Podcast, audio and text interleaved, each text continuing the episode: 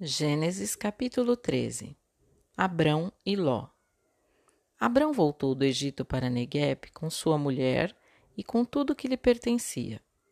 Ló o acompanhava. Abrão era muito rico em rebanhos, prata e ouro. Ele foi de acampamento em acampamento de Negueb até Betel, ao lugar onde já uma vez armara sua tenda, entre Betel e Rai, no lugar onde se encontrava o altar que havia edificado antes. Ali invocou o nome do Senhor.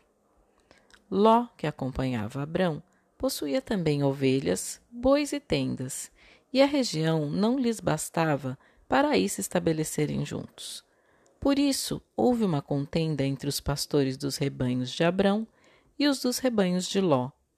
Os cananeus e os ferezeus habitavam então naquela terra.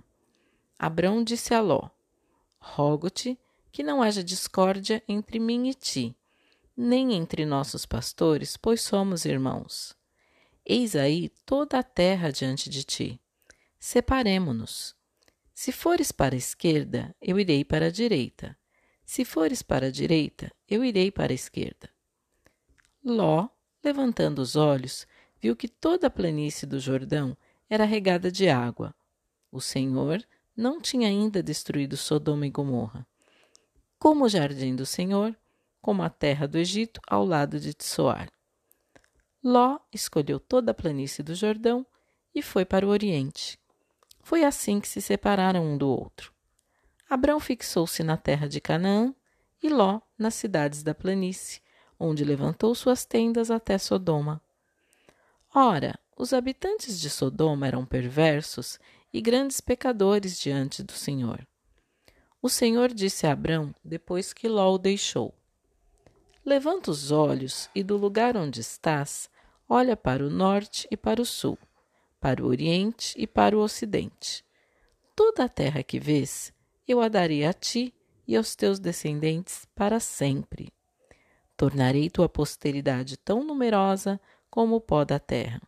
Se alguém puder contar os grãos do pó da terra, então poderá contar a tua posteridade.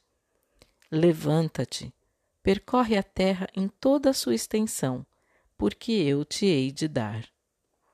Abrão levantou as suas tendas e veio fixar-se no vale dos carvalhos de Mambré, que estão em Hebron, e ali edificou um altar ao Senhor. Gênesis Fim do capítulo 13. Contato para dicas e sugestões. A Bíblia narrada, arroba gmail.com.